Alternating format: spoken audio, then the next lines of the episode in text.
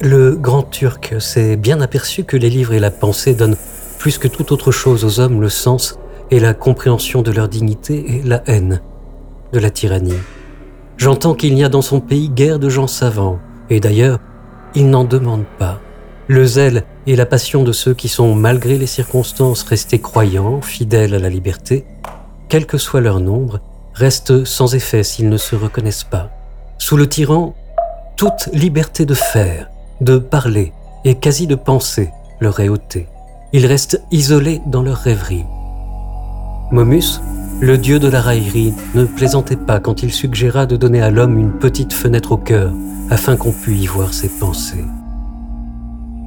On a bien voulu dire que Brutus, Cassius et Casca, lorsqu'ils entreprirent de délivrer Rome, et donc le monde, ne voulurent pas que Cicéron, s'il en fut jamais grand défenseur du bien public, fût de la partie.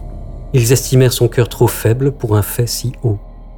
Ils avaient confiance en sa volonté, mais non en son courage.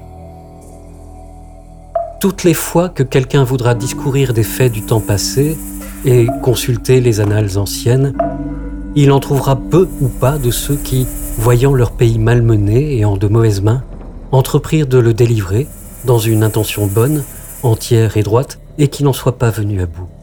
La liberté, pour se manifester elle-même, vient les épauler.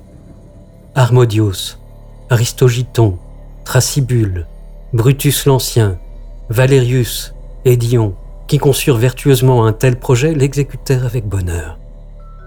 En de tels cas, une volonté ferme garantit presque toujours le succès.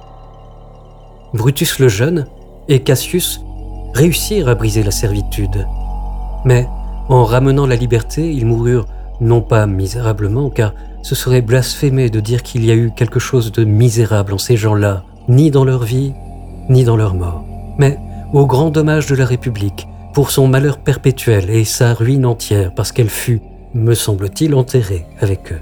Les autres tentatives qui depuis ont été faites contre les empereurs romains ne furent plus que des conjurations de personnalités ambitieuses, pour lesquelles on ne peut plaindre les inconvénients qui leur sont advenus, vu qu'ils désiraient non pas ôter, mais seulement secouer la couronne, prétendant chasser le tyran pour mieux retenir la tyrannie. Pour ceci, je n'aurais pas voulu qu'ils eussent réussi, et je suis content qu'ils aient montré par leur exemple qu'il ne faut pas abuser du saint nom de la liberté pour entreprendre une mauvaise action.